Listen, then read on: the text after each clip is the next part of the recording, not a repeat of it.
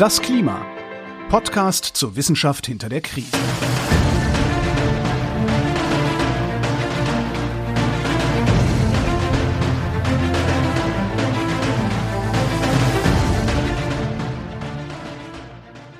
Hier ist das Klima, der Podcast zur Wissenschaft hinter der Krise. Wir lesen den aktuellen Bericht des Weltklimarats und wir erklären den aktuellen Stand der Klimaforschung jeden Montag mit Claudia Frick und Florian Freistetter. Frohes neues Jahr wünschen wir der Hörerschaft. Ja, frohes Neues. Das Jahr hat gewechselt, aber das Klima ist immer noch da. Das geht nicht weg und vor allem der Klimabericht ist noch nicht zu Ende gelesen.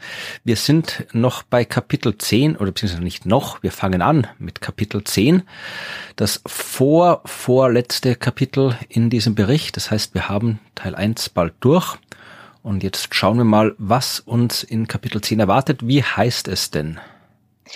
Es heißt auf Englisch Linking Global to Regional Climate Change, also die Verknüpfung von globalem und regionalem Klimawandel. Das klingt umfangreich, weil global ist sehr viel und es gibt ganz, ganz viele Regionen im globalen. Ja, sehr viele Regionen. Das ist mir da beim Lesen auch aufgefallen. Ja, ähm, wer wieder mitlesen wollen würde, dem möchten wir natürlich die Zahlen nicht vorenthalten, denn ihr müsst mittlerweile bis zur Seite 2446 scrollen.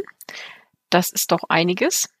Und ähm, jetzt hier muss ich dir noch mitteilen, dass einer der Liedautoren, ist mir aufgefallen, ein äh, Österreicher ist. Genau, äh, Douglas oder Douglas, Douglas glaube ich, äh, Maraun, mhm. nee, Douglas ist eine, ist eine Firma, glaube ich, ein Kaffeehaus in Wien und irgendwie ist eine Parfümeriekette. Äh, Douglas Maraun, ich glaube, den habe ich schon mal im Fernsehen gesehen. Ich glaube, der ist von der Uni Graz, vom Wegener Zentrum, oder? Ich habe es nicht nachgeschaut. Mhm. Ich hatte die Hoffnung, dass du es vielleicht weißt oder ihn sogar kennst. Aber ich glaube, ich kenne ihn um eine Ecke, aber nicht persönlich. Ja, gut. Ansonsten haben wir aber noch ein paar Contributing Authors, also beitragende AutorInnen, die man vielleicht kennen könnte, die ihr kennt, die wir vielleicht kennen, nämlich Dirk Notz aus ähm, Deutschland und äh, Friederike Otto auch aus Deutschland. Genau, Friederike Otto hatten wir in der äh, letzten Folge, mhm. oder ist es die mhm. vorletzte Folge? Äh, die vorvorletzte Folge, die Folge, wo wir über die Bücher gesprochen haben. Ja. Da hatten wir das äh, sehr, sehr schöne Buch Wütendes Wetter von Friederike Otto erwähnt, wo es um die Attributionsforschung geht, also wo man erforscht, ob jetzt ein spezifisches Wetterereignis, ein konkreter Wirbelsturm, eine konkrete Überschwemmung, wie die mit dem Klimawandel zusammenhängt. Also das ist ihr Forschungsgebiet und hat natürlich auch Einfluss auf das, worum es in Kapitel 10 geht, nämlich auf die regionalen Klimathemen. Mhm. Also ist es nicht verwunderlich, dass sie hier auftaucht. Ja, auf jeden Fall. Also ich äh, bin auch gespannt, weil wir werden ja, glaube ich, an vielen Stellen begegnen. Ähm, was da so alles drinsteckt von ihr oder auch von dem Thema Attribution. Also ich habe da doch einiges im Kopf nach dem Lesen. Ja, die Referenzen habe ich jetzt, ich, ich lösche die Referenzen, muss ich ehrlich sagen, wenn ich mir meine Notizen mache, ich kopiere mir immer das Zeug, über das ich sprechen möchte, aus dem äh, Bericht raus und lösche dann immer alle Referenzen raus, weil das nicht lesbar ist. Wenn oft irgendwie so, das ist ja oft wirklich, äh, ich weiß, das macht der, der Bibliothekarin Herz vielleicht äh, kurz Nein. Stich, aber. Nein, ich mache es exakt genauso. Außer bei Namen, die ich kenne. Ja. Nee, aber es ist dann, wenn dann oft so ein Satz irgendwie, da ist natürlich wissenschaftlicher Text, natürlich wird dann da referenziert, jede Aussage äh, muss ja auch so sein, aber wenn dann so ein Satz, der irgendwie aus zwölf Wörtern besteht, aber diese zwölf Wörter alle sind da noch irgendwie 30 Referenzen drin, meine, das ist jetzt ein spezielles Beispiel, so oft ist es nicht, aber es kommt auch vor, dann kann man das nicht lesen. Also, beziehungsweise ja. ja schwer und darum lösche ich das alles raus. Darum weiß ich jetzt nicht, welche Aussagen da jetzt speziell auf Forschung von Friedrich Otto und den anderen zurückzuführen sind, aber ja, die Themen, also Attributionsforschung kommt dann schon noch ein paar Mal vor. Ja, auf jeden da Fall. Da wird sie mit dabei sein. Ja, wir fangen an am Anfang von Kapitel 1, also nicht ganz am Anfang, da kommt ja immer noch das Kapitel Executive Summary und so, das lassen wir immer aus. Ähm, wir fangen an mit Kapitel 10.1 und das heißt passenderweise Foundations for Regional Climate Change Information. Also wo kriegen wir Informationen her über regionalen Klimawandel. Also alles Großteil von dem, was wir bis jetzt besprochen haben im Podcast aus dem Klimabericht, handelt ja von dem, was mit der Welt als Ganzen passiert. Wie steigt die globale Durchschnittstemperatur? Wie steigt der globale Meeresspiegel? Also da ging es immer um heißt weitestgehend globale Sachen. Natürlich haben wir auch mal, hier in der Antarktis passiert das, in Europa wird das passieren und so. Also es wird schon auch regional, aber jetzt geht es wirklich konkret. Wie kann man jetzt konkret sagen, was passiert in Österreich, was passiert vielleicht sogar in Ostösterreich, was passiert im Ruhrgebiet, was passiert in Nordeuropa. Also es geht wirklich regionales Zeug und äh, passenderweise fangt fangen die Autoren und Autorinnen an zu definieren, was ist regionaler Klimawandel. Wenig überraschend ist das äh, Klimawandel in einer Region. Äh, jetzt vereinfacht gesagt. Äh, wobei Region, je nach Kontext, sagen sie, äh, so groß sein kann wie was ich, ein halber Kontinent. Also wirklich so, so wenn es um den Monsun geht, ja, dann ist man schon auf Kontinentskala oder Subkontinentskala, kann aber runtergehen bis äh, ja zu einzelnen Bergketten oder einzelnen Städten. Also das kann durchaus auch sehr kleinteilig sein, wie es ja passend ist für das äh, Regionale. Sie listen ein paar Quellen auf, die wir dann auch zumindest auszugsweise im Detail noch besprechen werden. Wo kriegt man jetzt äh, Sachen her fürs Klima regional? Also man kann natürlich die globalen Klimamodelle hernehmen und mit denen vereinfacht gesagt ein bisschen rumbasteln, um da regionale Informationen rauszuholen. Äh, es gibt aber auch regionale Klimamodelle. Also man kann auch quasi das Klima auf regionaler Skala modellieren. Äh, man kann mit diesen Modellen halt, macht man halt Langzeit- und Kurzzeitprojektionen für die Zukunft und auch wichtig äh, Beobachtungen. Also wirklich so das, die Messstation vor Ort die meteorologische, die ist auch wichtig oder was man irgendwie über den, wenn man jetzt wissen will, wie hier das spezielle Klima in der speziellen Region der Alpen ist, dann ist es gut, wenn man Informationen hat, was da jetzt diese drei Gletscher, die in dieser Region rumstehen, im Laufe der letzten 100 Jahre gemacht haben. Also solche speziellen, sehr kleinteiligen Messdaten, die braucht man auch dazu. Und natürlich, ja, also das ist jetzt nicht fast schon, müssen wir jetzt gar nicht mehr erwähnen, hier so ist ja noch Prozessverständnis, ja, also man sollte wissen, wie das Klima funktioniert, dann kann man auch was ableiten, dann kann man sagen, wenn sich ein Fluss normalerweise so verhält und so wechselwirkt mit dem Wald, der daneben steht und dem Berg, der da hinten kommt, was man halt einfach so weiß aus der Meteorologie, aus der Ökologie, aus der Geophysik, aus der Klimaforschung, dann kann man das natürlich dann auch noch mit reinbasteln und dann kann man auch sagen, okay, diese spezielle Region, die speziell geografisch so aufgebaut ist, dann die hat diese Eigenschaft. Und es gibt eine Abbildung, wo man so die Vielfalt der Modelle und Phänomene sich anschauen kann. Das ist die Abbildung 10.3 Bericht. Die möchte ich vor allem allen ans Herz legen zum Anschauen, wenn man so, ja, sehen will, was da alles los ist. Ich möchte es nicht im Detail besprechen, weil da so viel Zeug drin steht, wo man Meteorologie studiert haben muss, um es gut zu erklären. Aber äh, man sieht die Vielfalt. Ja, also das ist ein Diagramm, hat eine X-Achse und eine Y-Achse. Auf der X-Achse sind Größenskalen aufgetragen. Also das sind die Größenskalen, auf denen sich die Phänomene abspielen und die reichen von ja wenigen Metern bis zum Durchmesser der Erde. Ja, weil Sachen wie so äh, Oszillationen oder hier, ja, äh, die, was sind das hier äh, für zum Beispiel die Abkürzungen? Kenne ich alle nicht. Ähm, Enso, Enso, Enso, Enso habe ich schon mal gehört. Ja, El Nino Southern Oscillation. Also das sind diese, haben wir schon früher gesprochen in anderen Folgen über diese Oszillationen in der Atmosphäre, mit atmosphärische Strömungen. Das sind Phänomene, die gehen halt einmal um die Erde rum, vereinfacht gesagt. Das heißt, da muss man wirklich die komplette Erde als Größenskala haben. Dann gibt's halt äh, kleinere Größenskalen, also zum Beispiel hier Winde, ja, also Föhnwinde, über die wir auch noch sprechen werden. Die spielen sich auf äh, Größenordnungen von paar zehn, paar hundert Kilometern ab. Ja, also der Föhnwind weht jetzt nicht einmal um die Erde rum, sondern nur in einer Region. Und dann kommen wir auf so Skalen, wo wir auf Kilometerskalen sind. Da geht's um ja Tornados, Wirbelstürme, äh, Gewitter, Städte, ja, also die Einfluss, den Städte auf Temperatur haben. Das ist alles so in der Kilometergrößenordnung. Ja, und dann ähm, gibt es auch noch wirklich so äh, Phänomene, die sich auf äh, Metaskalen abspielen. Ja, also die muss man auch berücksichtigen. Und dann äh, die zweite Achse, die äh, Y-Achse, die zeigt die Zeitskalen an auf denen die wirksam sind. Ja, und wenn man jetzt sich überlegt, hier sowas wie ein Wirbelsturm, das äh, ist ein Phänomen, das man so ein paar Stunden lang hat, höchstens, wenn man Pech hat. Äh, ein Gewitter kann auch nur ein paar Minuten dauern. Also das, wir fangen da auch an, so von Minuten geht's rauf. Wir haben hier so Föhnwinde, sind auch Stunden, Tage.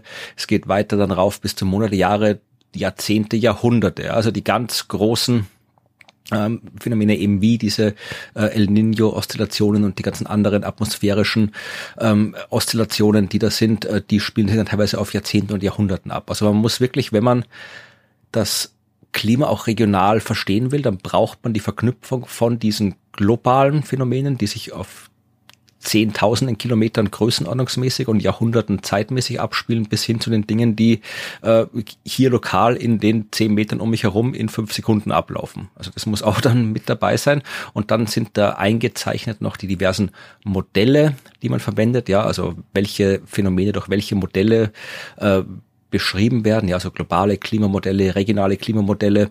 Ähm, UC-Modelle, das ist, glaube ich, Urban Climate, also alles, was, wenn ich das richtig übersetzt habe. Und CRM sind Cloud, irgendwas mit Cloud, oder? Ich habe es gerade vergessen. Convection Resolving Models. Convection Resolving, ich dachte Cloud Resolved Models, aber kann auch Cloud Resolved heißen? Ich dachte, es wäre Convection, ich weil die die Konvektionswolken. Möglich. Also ich, ich habe CRM ist eine häufig. Ich habe CRM gegoogelt, da ist alles mögliche mit CRM abgekürzt, Customer Relation Manager. Also es taucht alles auf. Also vielleicht habe ich auch einfach die falsche Abkürzung rausgesucht. Aber man sieht schön, dass diese einzelnen Modelle, also die da die Bereiche abdecken, zeitmäßig und ähm, größenordnungsmäßig in diesem gesamten Diagramm. Also die stehen nicht isoliert, sondern die überlappen sich alle. Ja, also man kann immer auch mit dem globalen Modell äh, kann ich halt kleinteilige Sachen nicht abdecken, aber die kleinteiligen Modelle können einen Teil vom globalen mit abdecken. Also kann man diese Verknüpfung dann herstellen. Und das kann man in dieser Abbildung ganz schön sehen, wie diese Verknüpfung funktioniert. Kapitel 10 ist sehr, sehr umfangreich und wir werden es nicht schaffen, alles anzusprechen. Ich habe jetzt ein paar so ja, interessante Informationen rausgesucht, die mit der äh, mit diesen grundlegenden Informationen äh, zu tun haben, aus denen man Sachen über das regionale Klima herausfinden kann. Eins zum Beispiel, dass halt man sich natürlich klar sein muss, dass es einen Unterschied zwischen Land und Ozean gibt. Ja, das haben wir auch schon öfter festgestellt. Ja, Unterschied zwischen Land und Ozean, was das Klima angeht, weil der Unterschied an sich ist ja hoffentlich klar. Das eine ist Wasser, das andere nicht. Aber wenn wir jetzt äh, Energie haben, ja, also äh, Treibhausgase in der Atmosphäre haben, dadurch mehr Strahlung, Strahlungsantrieb erhöht, dann führt das über dem Ozean dazu, dass die Energie vom Ozean aufgenommen wird. Äh, überm Land führt es dazu, vereinfacht gesagt, dass die Luft heißer wird. Ja, also das sind zwei unterschiedliche Phänomene, die man dann entsprechend untersuchen muss und entsprechend berücksichtigen muss. Etwas, wo sie viel äh, Inhalt drauf verwenden im ersten Kapitel, sind Aerosole. Wenig überraschend, weil Aerosole natürlich was tendenziell sehr regionales, lokales sind, was aber dann auch eben nicht nur lokale, sondern auch globale Auswirkungen hat, hatten wir auch schon gehabt äh, in vergangenen Kapiteln. Und da schreibt sich auch zum Beispiel eines, was ich interessant fand, ist, dass äh, die Mehrheit, also der Hauptteil der Aerosole, die ja tun halt äh, ja Sonnenstrahlung streuen, also einfach blockieren Sonnenstrahlung, aber die Variation, mit der so Aerosole in der Luft das tun, die sind sehr stark regional unterschiedlich und die Unterschiede sind tatsächlich so, dass äh, man da zwei Größenordnungen Unterschied haben kann zum globalen Durchschnitt. Ja, also das macht schon was aus. Also ich kann äh, in einer Ecke sein und der Welt und je nachdem, wie die äh, Aerosol Situation da gerade ist, kann ich äh, kann die Auswirkungen äh, zwei Größenordnungen ja äh, äh, kleiner oder größer sein, als sie im Weltdurchschnitt sind. Also das, weil halt diese Aerosole nicht immer homogen verteilt sind in der Atmosphäre. Und das sind alles so Sachen, die man untersuchen muss, vor allem auch wenn man es jetzt historisch betrachtet, ja, weil das haben wir auch schon gehabt, dass sich so die regionalen äh, Verteilungen der Aerosole historisch geändert haben. Also die Menge an sich, die ähm, kann vielleicht gleich bleiben, aber wir wissen, dass wir in Europa so ab den 70er Jahren dramatisch äh, die Aerosole reduziert haben. Also wir haben dafür gesorgt, dass die Autos nicht mehr so viel äh, Staub, Dreck ausstoßen, die Fabriken sauberer werden. Aber in Asien zum Beispiel, da äh, ist die Aerosolkonzentration gestiegen. Das kann sich, in dem Fall ist es nicht so, aber es kann sich ausgleichen, aber die regionalen Unterschiede sind trotzdem groß und auch das ist mhm. was, was relevant ist. Was auch relevant ist, ist die äh, Landnutzung. Die ist ja auch sehr regional, ähm, logischerweise. Und das ist auch, ich habe mir das rausgeschrieben, weil ich es nicht wusste. Drei Viertel der Landoberfläche der Welt ist auf die eine oder andere Art vom Menschen genutzt. Fand ich interessant. Wow, das klingt so viel, wenn ich an die Ozeane denke. Aber der Landoberfläche. Ah, Land. Drei Viertel der Landoberfläche. Okay. Aber ist trotzdem immer noch viel. Also, ja. denke, es gibt ja schon Ecken, wo nicht viel los ist auf dieser Welt. Ja, äh, okay, das ist wirklich heftig. Ja, aber da gilt zählt auch irgendwie sowas wie Weideland und Waldbewirtschaftung. Also mhm, selbst das, was okay. wir als Urwald nehmen, so keine Ahnung, Amazonas oder sowas, da wird schon noch Ecken geben, wo nicht, wo, wo nichts los ist. Aber trotzdem ist das ein Wald, der halt sehr stark, ja, leider auch halt bewirtschaftet wird, bewirtschaftet, illegal meistens. Recht. Und sowas, äh, das hat natürlich alles äh, Einfluss aufs Klima, aufs regionale Klima. Ja. Macht einen riesen Unterschied, mhm. ob da jetzt äh, neben meiner Stadt ein Wald steht oder nicht und ob ich den wegholze oder nicht. Also das ist äh, gerade wenn es um so die Urbanisierung geht, da werden wir in der nächsten Folge, glaube ich, noch drauf zu sprechen kommen im Detail, was Städte angeht. Aber äh, global gesehen ist so eine Stadt wurscht fürs Klima. Also jetzt die Anwesenheit der Stadt, also das, was die Menschen in der Stadt machen, natürlich nicht äh, mit ihren Treibhausgas ausstoßen, aber dass da jetzt eine Stadt ist, geografisch, ist jetzt äh, global gesehen egal für das Klima. Lokal aber absolut überhaupt nicht. Ja, und das mhm. muss man alles berücksichtigen, wenn man, und das ist etwas, worum es dann auch in der nächsten Folge im Detail äh, gehen wird, Klimainformationen destillieren will. Das fand ich ein schönes Wort, die Destillation. Habe ich. Ja, das, darüber muss ich auch lachen. Bis jetzt immer in einem anderen Kontext kennengelernt. Also es ist unter mhm. Kapitel 10.1.4 Distillation of Regional Climate Information. Also ich habe tatsächlich äh, vor ein paar äh, Wochen destilliert, aber für einen anderen Podcast da habe ich mit mhm. einem hier lokalen Gin-Macher, haben wir für den Universums-Podcast, den ich auch noch mache, haben wir Universum-Gin destilliert. Ach ja. Ja. Mit, das klingt gut. Äh, mit so Zutaten, wir haben alle Zutaten irgendwie mit Weltuntergang in Verbindung gebracht. Also die, die, wir hatten, wie heißt das Zeug, was in der Bibel äh, auftaucht, dieses bittere äh, Wermut, glaube ich. Wermut haben wir auch mit reingeschmissen und Hopfen natürlich. Und ich hatte, ich hatte ein Stück, ein Stückchen vom Meteoriten, den ich zu Hause habe, habe ich, haben wir mit reingetan zum Destillieren. Ihr Meteoriten-Gin gemacht? Ja, und ich hatte noch ein Stück Dinosaurierknochen, hatte ich auch, äh, haben wir auch noch mit reingetan. Also wegen Weltuntergang, Asteroid und Dinosaurier. Ja. Also ja, mal gucken. Also vielleicht, vielleicht, ähm, vielleicht müssen wir auch mal hier noch einen Klima-Gin machen. Ja, klingt gut. ich werde mal Martini ich, machen. ja, ich, ich werde dem, ich werde dem mit meinem Gin Gin Connection mal schauen. Vielleicht ja. machen wir noch eine Klimaedition vom Gin. Was könnte man da rein tun? CO2.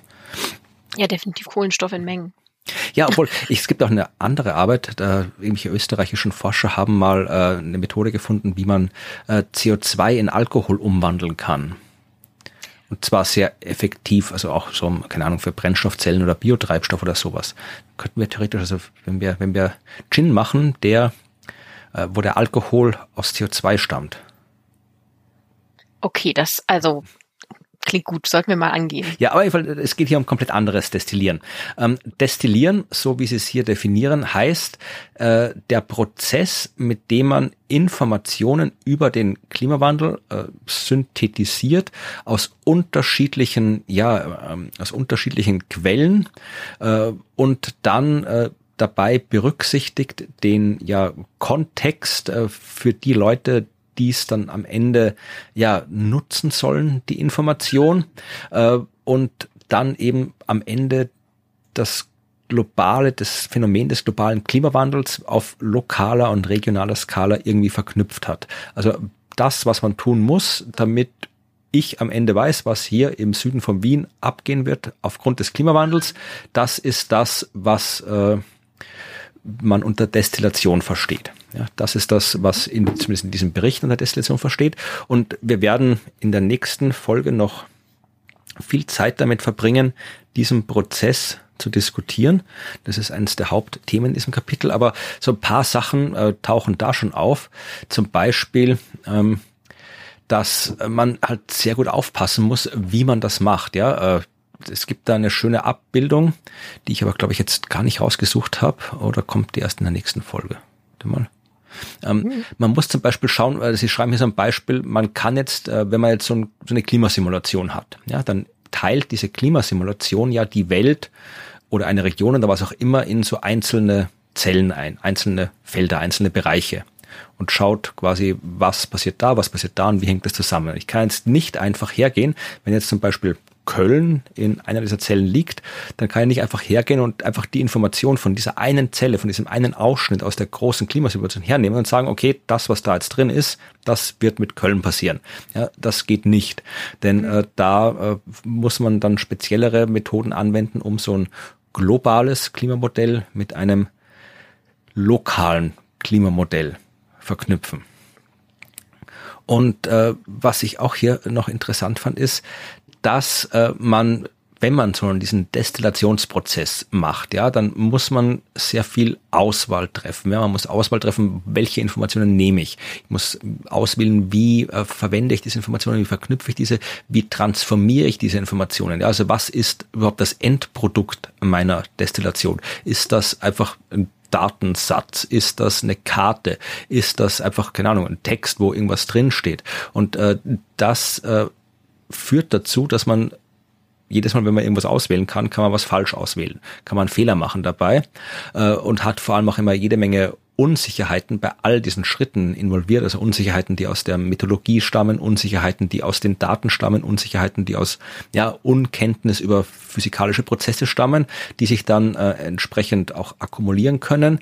Äh, man kann alles natürlich äh, missverstehen, was da drin steht, wenn man nicht drüber nachdenkt, wer das am Ende wie benutzen will oder soll.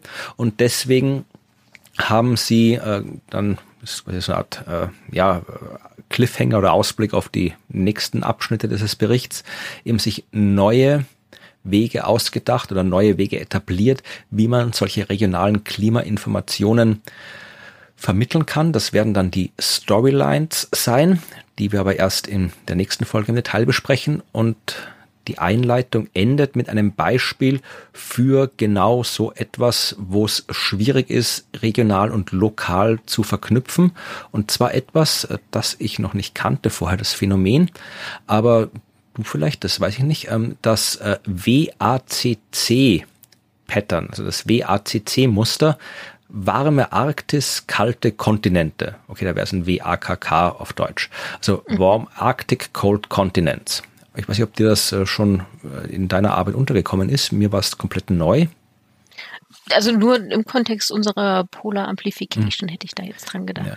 Also es geht auf jeden Fall darum, dass, äh, ja, also wir wissen auf dieser Polar Amplification, dass ja die Polgebiete generell sagen wir mal, sensibler auf Klimawandel reagieren als der Rest. Also dort läuft alles ein bisschen heftiger ab, was äh, global abläuft. Also da sind die Auswirkungen des Klimawandels immer überdurchschnittlich und in der Arktis noch ein bisschen stärker als in der Antarktis. Das ist so die polare Verstärkung, das haben wir alle schon äh, untersucht. Was Sie aber jetzt hier in dieser äh, Cross-Chapter-Box 10.1 schreiben, ja, das beschäftigt sich mit dem Einfluss der Arktis auf ja die mittleren mittleren äh, Regionen. Wie heißt das mit mit Latitude? Mittleren Breiten? Mittleren Breiten gerade, genau. Ah, so okay. sagt man es offiziell äh, auf Deutsch. Und ähm, also das ist die Frage, wenn jetzt in der Arktis irgendwas Außergewöhnliches passiert, klimamäßig, ist das dann jetzt lokal ein Problem für die Arktis oder kann das Auswirkungen auf die, die mittleren Breiten haben? Also können da auch wir darunter mhm. leiden oder wir irgendwas merken davon. Also natürlich jetzt wieder global gesehen, natürlich schon. Haben wir erst in den letzten äh, Folgen, wenn in der Arktis das Eis schmilzt, dann merken wir hier definitiv was davon. Aber jetzt geht es quasi hier wie wirklich lokale Phänomene in der Arktis, lokal was in den mittleren Breiten verursachen. Und da kam gerade äh, im letzten Jahr, so Ende Dezember, gab es eine schöne Meldung, oder schön, äh, eine beeindruckende Meldung im negativen Sinn. Es ist jetzt offiziell von der Weltwetterorganisation ein neuer Temperaturrekord in der Arktis anerkannt worden. Hast du das mitbekommen? Nein, nein. Dann kannst du den sehr schön, dann kannst du raten, ja.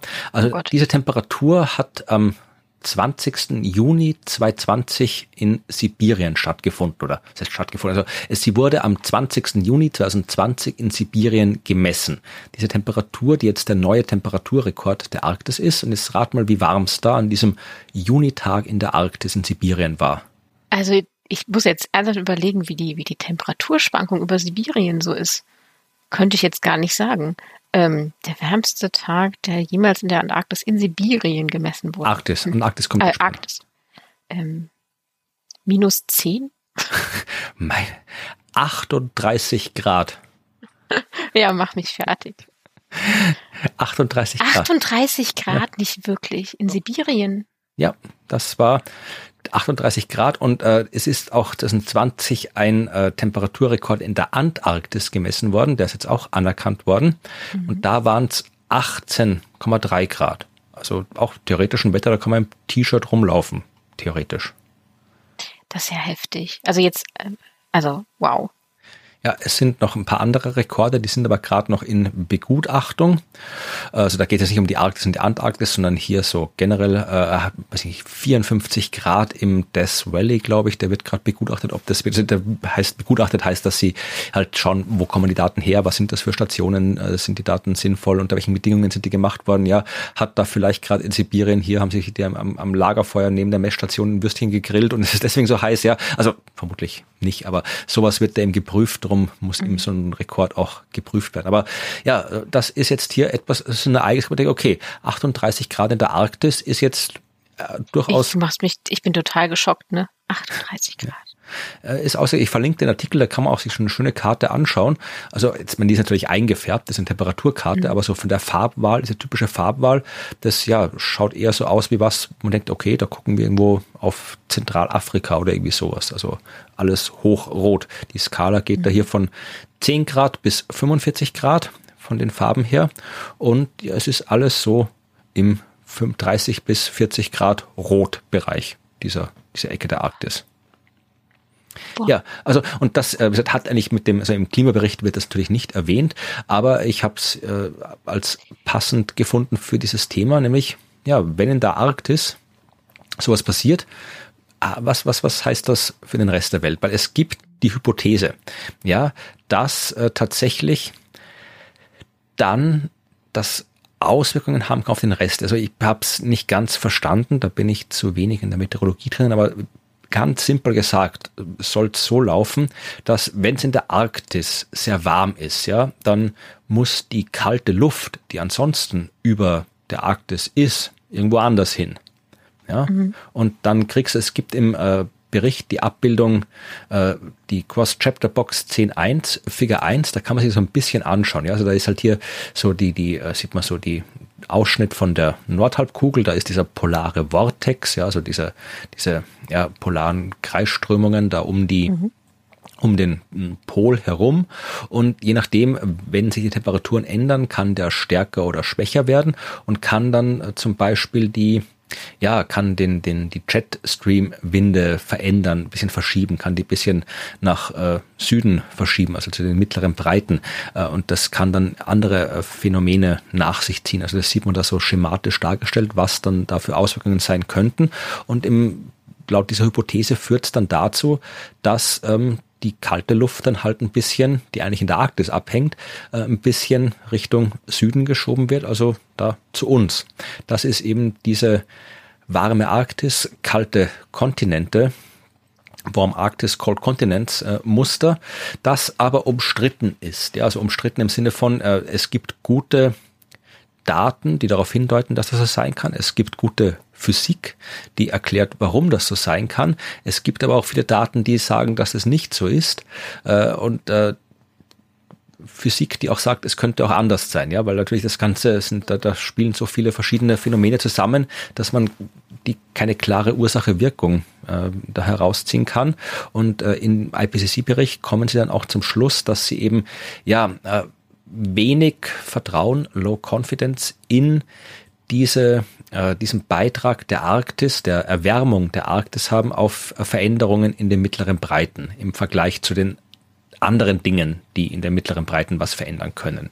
Also, mhm. und schließen dann damit, dass sie es eben deswegen gebracht haben, dieses Beispiel, um zu zeigen, dass eben diese Verbindung, oder diese potenzielle Verbindung zwischen der Erwärmung der Arktis und dem, was in den mittleren Breiten passiert, ein Beispiel dafür ist, wie es eben äh, ja unterschiedliche Lines of Evidence, also unterschiedliche, wie sagt man das am besten auf Deutsch? Beweislinien habe ich es übersetzt. Ja, ich überlege aber Beweislinien klingt so wenig unwissenschaftlich. Ja. Aber halt, ja, also unterschiedliche, ja, unterschiedliche Hinweisketten, Indizien. Also man hat einfach mhm. unterschiedliche, unterschiedliche Daten, die man nicht in Einklang bringen kann. Ja, weil man nicht mhm. genau versteht die Vorgänge, die dort stattfinden und die Verbindung der Vorgänge und weil die Daten nicht eindeutig genug sind. Und das ist eben etwas, da kann man eben jetzt nicht so einfach sagen, weil das ist, folgt daraus das.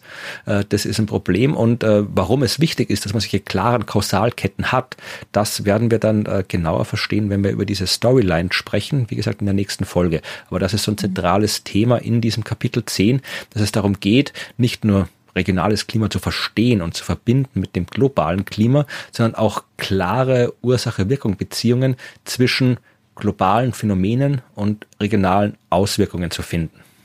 Und das ist eben ein Beispiel, diese äh, Arktis-Geschichte, wo das nicht funktioniert. Spannend. Also diese, diese Beweislinien werden oder Indizienkette werden uns auf jeden Fall auch nochmal begegnen an vielen Stellen. Ja, mir geht aber ehrlich gesagt deine, deine Zahlen, die noch geprüft werden, die Rekorde, die mhm. noch geprüft werden, nicht aus dem Kopf. Nee, der 38 Grad, der ist geprüft. Der ist jetzt, ist, äh, die Meldung war, der ist offiziell anerkannt genau, aber das waren noch andere. Du hattest noch welche so, in Desert Valley oder so. Genau, genannt. Desert Valley waren hier 54,4 Grad. Mhm. Denn äh, das spielt so ein bisschen in das in den nächsten Abschnitt rein. Ähm, denn während ich total gerne direkt mit ähm, Abschnitt 10.3 quasi weitermachen würde, weil da geht's um die Modelle und um die schöne Abbildung, die du anfangs genannt hast, die Abbildung 10.3, ne, mit den Größenskalen und Zeitskalen und wo die Modelle liegen, ähm, müssen wir uns vorher nämlich mit den Beobachtungen beschäftigen. Also der Abschnitt 10.2, der sich quasi damit beschäftigt, wie man jetzt Beobachtungen verwenden kann, um regionale Klimainformationen daraus zu ziehen. Und da geht es eben auch darum, dass man diese Daten nicht nur erstellt, sondern dass man sie auch prüft und ja, bewertet. Genau. Und da lernen wir dann so ein bisschen vielleicht, was die da äh, auch bei diesen Rekorden hm. so zu prüfen haben. Vielleicht noch ein kurzes Zitat aus äh, diesem Artikel. Ich verlinke den Zeitungsartikel, äh, wo das drin steht. Äh, da erstens, äh, man, es ist noch ein, noch ein weiterer Rekord, der in Prüfung ist, ist äh, 48,8 Grad in Sizilien. Sommer 2021, also auch fast 50 Grad in Sizilien. Ähm, auch viel. Äh, und dann kommt der Satz, das Team, also das Team von der Weltmeteorologieorganisation, die das macht, das Team hat noch nie so viele Untersuchungen für Temperaturrekorde gleichzeitig geführt. Also auch das ist eine Auswirkung der Klimakrise. Ja. Und das ist keine gute, weißt du, so Rekorde, normalerweise verbindet man damit ja etwas, ja. etwas Positives, ähm, in dem Fall nicht. Ja, äh, Gehen wir noch mal ein bisschen in, in den Abschnitt 10.2 rein. Der hat mich nämlich allein deshalb schon ein wenig schockiert, weil es tatsächlich ein Abschnitt komplett ohne Bilder ist. Okay. Keine Abbildung. Und das äh, weiß ich nicht, ob ich das bisher schon mal hatte, dass so ein Kapitel komplett ohne Abbildung auskam, aber als ich fertig war, dachte ich mir so, okay, warte, Moment, ich habe mir gar nichts angeguckt. ähm, aber es ist auch sehr theoretisch. Also man schaut sich halt dort wirklich genau an, für was brauchen wir denn jetzt die Beobachtung? Also welche äh, Verwendungszwecke haben wir für Messungen und Beobachtungen verschiedener Art? Also zum einen natürlich die äh, Bewertung und Verbesserung von Klimamodellen, das Erstellen von Reanalysedaten. Wer nicht mehr weiß, was Reanalysedaten waren, ich habe nochmal rausgesucht, es war Folge 5 ab Minute 30 ungefähr.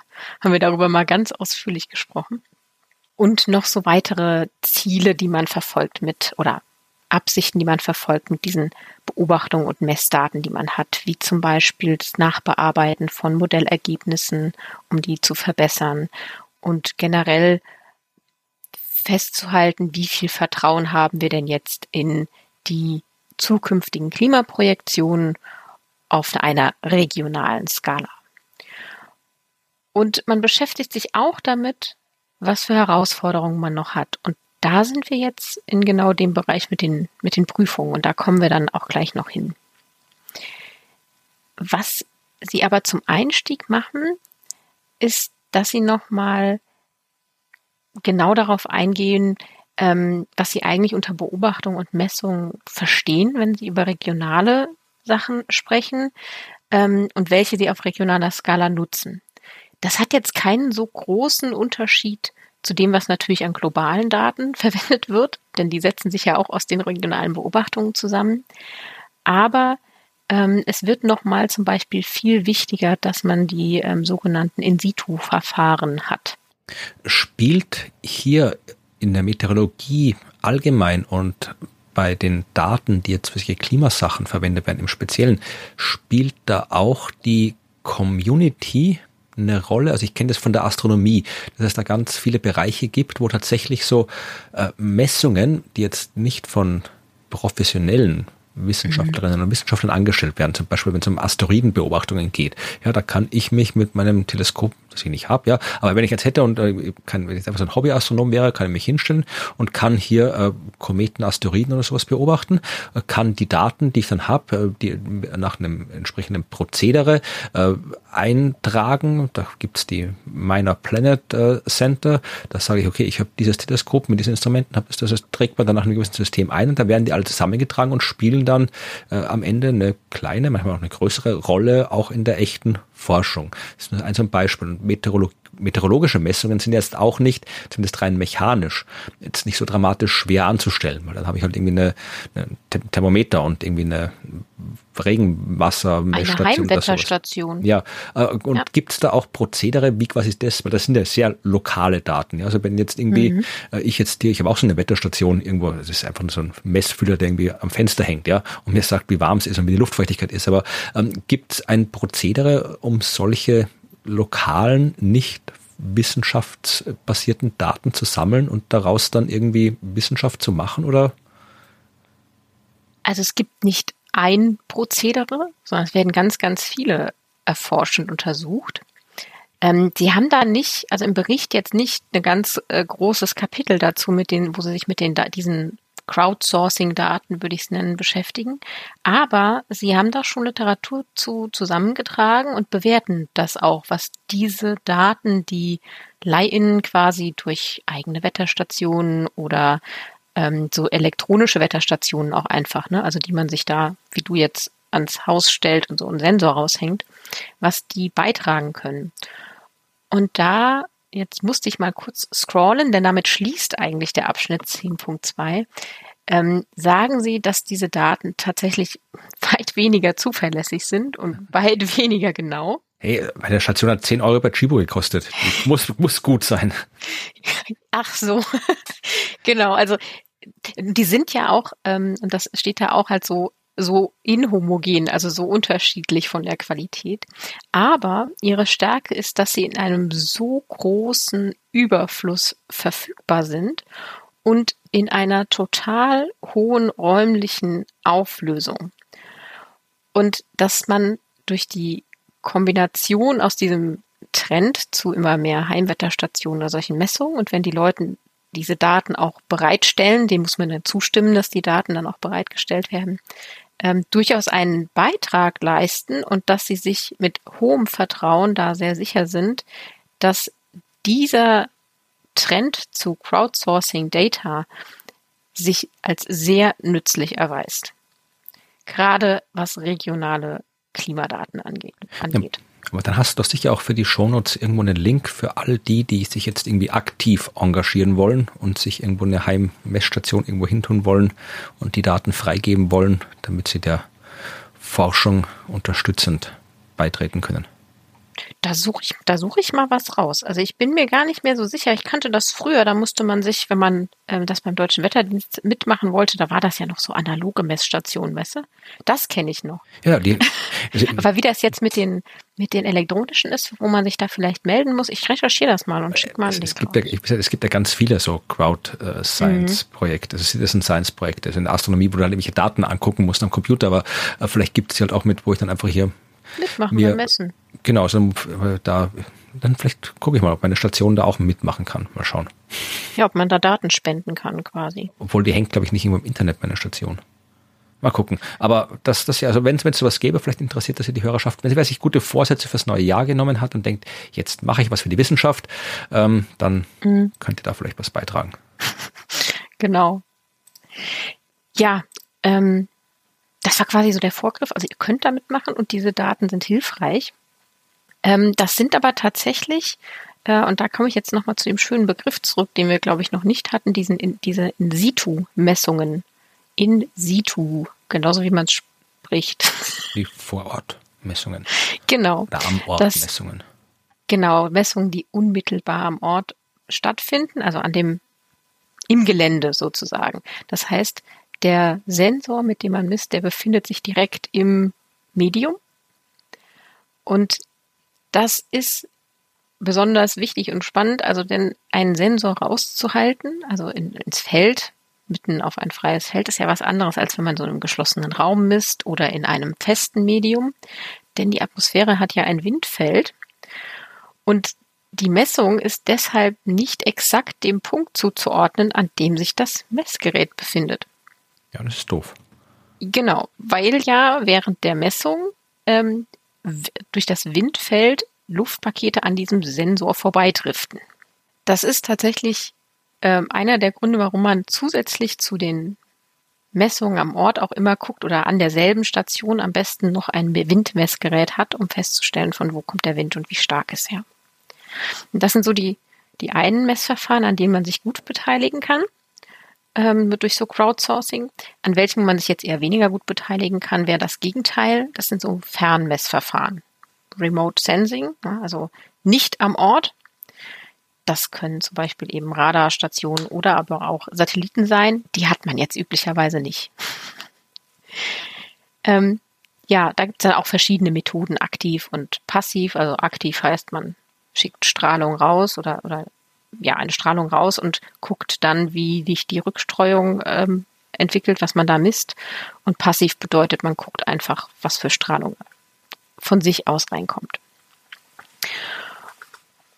Und diese verschiedenen Arten sind eben in Kombination super wichtig für die regionalen Beobachtungen. Ne? Also nicht mhm. nur die In-situ-Verfahren, die ja dann direkt am Ort sind, sondern auch diese ähm, Fernerkundungsverfahren sind sehr wichtig. Die werden zum Beispiel an solchen Super-Site-Observatorien gemacht. Das sind richtig große ähm, Einrichtungen oder Beobachtungsnetze für die Oberfläche in der atmosphärischen Grenzschicht mit die ganz, ganz viele Variablen messen. Also wo dann an einer Station oder an einem Ort ganz, ganz viele verschiedene Sachen gemessen werden. Da gibt es zum Beispiel eins ähm, auch hier in, in Jülich bei Köln und ähm, auch noch an vielen anderen Orten. Also da gibt es einige. Und die sind ebenso wertvoll, weil sie tatsächlich in einem Gebiet alles abdecken. Und die tragen mit vielem anderen dann eben dazu bei, dass man diese Wissen, wissenschaftlich wichtigen Klimavariablen misst und evaluiert.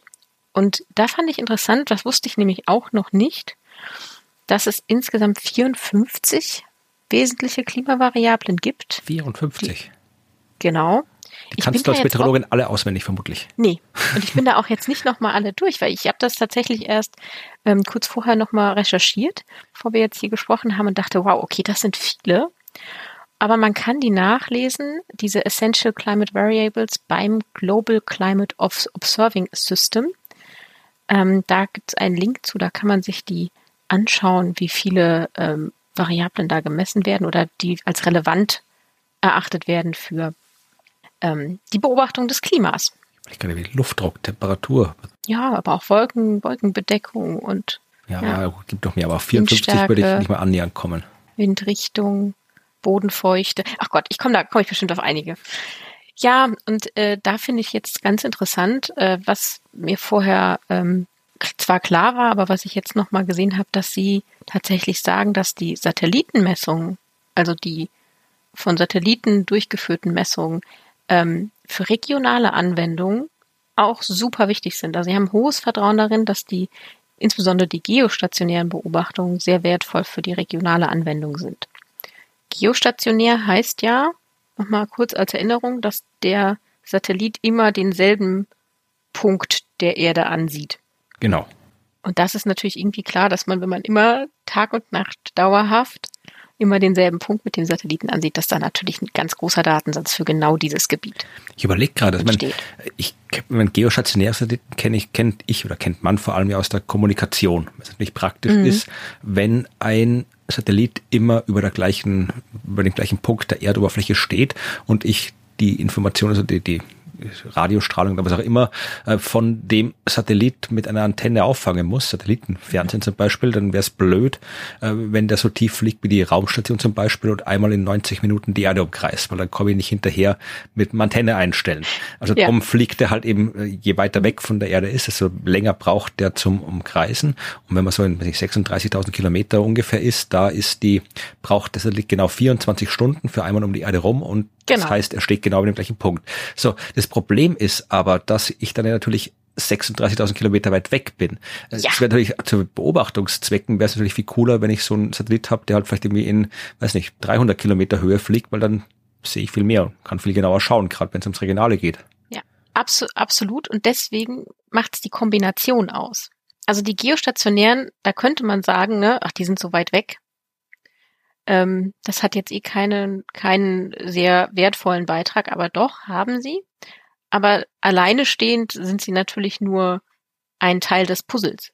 Also diese Satelliten, die auf viel kleineren Umlaufbahnen sind, diese sogenannten LEO-Satelliten, also Low Earth Orbit Satelliten, die so bis zu 1, äh, bis zu 1500 Kilometer ungefähr ähm, um die Erde kreisen, also so mit Abstand, die haben ja ganz andere Umlaufdauern. Also die haben irgendwie, glaube ich, Umlaufdauern von maximal zwei Stunden. Ja, also die Raumstation fliegt so drei, 400 Kilometer höher, die braucht eben 90 Minuten rundherum. Genau. Und das wäre auch quasi in dem Low Earth Orbit. Und da sind auch einige ähm, Satelliten unterwegs. Und die haben andere äh, Sachen, die sie viel, viel besser messen können, zum Beispiel eben so mikrophysikalische Eigenschaften von Aerosolen, ähm, tatsächlich einzelne Wolken- und Niederschlagsstrukturen besser erfassen, viel hochaufgelöster, einfach durch die Nähe. Und die bringen die regionalen Klimastudien und gerade auch was die Prozessbewertung angibt, richtig viel weiter. Und auch da hat der Bericht ein hohes Vertrauen drin, dass das genauso ist und dank dieser Low Earth Orbit Satelliten einiges an Fortschritt passiert ist. Also man kann quasi sagen, das eine ist wichtig und das andere auch. es ist halt einfach ähm, eine andere Methode und man hat natürlich bei den Low Earth Orbit Satelliten dann das Problem, dass man eben nicht immer dauerhaft ein äh, Gebiet beobachtet, sondern dass da dann eben zeitlich Lücken entstehen. Bräuchte man mehrere. Genau, und da gibt's auch, also es gibt da tatsächlich ähm, so ganze Satellitenkonstellationen. Der bekannteste ist äh, das der A-Train. äh, Afternoon Train, das ist auch so eine polumlaufende Satellitenkonstellation. Ja, das ist ja was, was wir genau. in der Astronomie nicht so gern haben. Also ja. im Prinzip, also jetzt, die, die werden jetzt nicht so viele sein, aber diese Megakonstellationen, die dann hier so Leute wie dieses Starlink von äh, Bezos und äh, nicht Bezos, obwohl Bezos macht auch welche, Starlink ist glaube ich von Elon Musk, aber ich glaube Amazon mhm. macht da auch sowas, also die ganzen Kommunikationssatelliten, wo dann wirklich ein paar Zehntausend irgendwie um die Erde rumgestapelt werden, damit zu jedem Zeitpunkt ständig irgendwo ein Satellit äh, zu sehen ist, weil die sich auch alle halt zu schnell rundherum bewegen, um geostationär zu sein. Das hat, das ist ein komplett anderes Thema, das zu weit wegführen würde. Ich verlinke was dazu, wenn es interessiert. Also das hat äh, ja. ja gravierende Auswirkungen auf die Astronomie und auf die astronomische Forschung. Also ich hoffe, die Meteorologen Meteorologen. Also wenn, wenn ihr die Daten braucht, dann müssen wir uns mal zusammensetzen und gucken, wie wir das vernünftig klären. Ja, machen wir mal. Machen wir mal einen runden Tisch. ja, aber ich glaube tatsächlich, äh, generell ist ja der Platz im Weltraum äh, voller, als man denkt. Ja, weil halt nicht, weil halt nicht, wie du gesagt hast, eben nicht jeder, jede Region im Weltraum für die gleichen Dinge verwendet werden kann. Mhm. Also es gibt Orte, wo halt aus diversen Gründen es interessanter ist, Satelliten zu stationieren und die werden halt dann auch voll, ja. Genau, da wird's dann irgendwann eng. Aber sie liefern halt wertvolle Daten.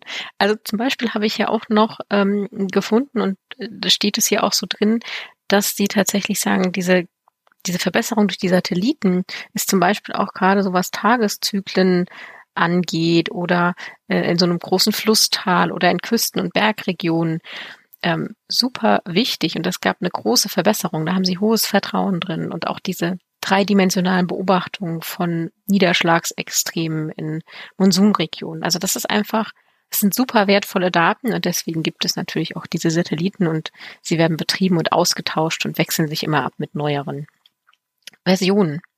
Ja, aber man bleibt natürlich nicht bei den Beobachtungsdaten stehen. Deswegen kommen wir jetzt nochmal gerade so zu dem, was ich jetzt auch mit dieser Be Bewertung so am im Hinterkopf habe, denn man nimmt ja diese Daten und versucht damit was zu machen. Also man hat nicht nur die Rohdaten, sondern man verarbeitet die noch weiter. Zum Beispiel eben auf solche gegitterten Datensätze, ne? also diese unregelmäßigen Daten von In-situ-Verfahren am Boden, dass man die ähm, statistisch auf so ein geordnetes, ordentliches Gitter bringt, damit man sie mit den Klimamodellen ver vergleichen kann. Und da sagt man, da hat man natürlich jetzt auch ganz sicher ist man sich, dass dann da einfach diese komplexe Orographie, also Berge, Täler und dass datenarme Regionen da einen sehr starken Einfluss auf die Qualität dieser gegitterten Produkte haben. Ja, also da hat man auch hohes Vertrauen drin, dass da, wo die Daten spärlich sind, die, man tatsächlich auch ein Problem hat, was die Validität dieser Daten angeht. Also man bleibt aber nicht stehen ne, bei diesen Daten, bei den Rohdaten aus den Satelliten, sondern man leitet daraus ja weitere Produkte ab. Eben zum Beispiel solche ähm, Datensätze wie Reanalysen oder man nimmt die Rohdatensätze, die man aus Bodenstationen und Fernerkundungsinstrumenten hat und fasst die zusammen. Man versucht dann eben mit bestimmten statistischen Interpolationstechniken die Sachen zusammenzubringen und eben einen guten regionalen Datensatz zu erstellen für die Region, die darstellt, wie ist das Klima dort aktuell. Das Interessante ist, was ich mich dann so fragte, warum macht man das jetzt nicht global? Und dann hat man natürlich die Regionen doch mit drin. Und ähm, da ist es tatsächlich so, dass die meisten globalen Beobachtungsdatensätze sowohl zeitlich auch als, auch als räumlich ähm, deutlich gröber sind in der Auflösung.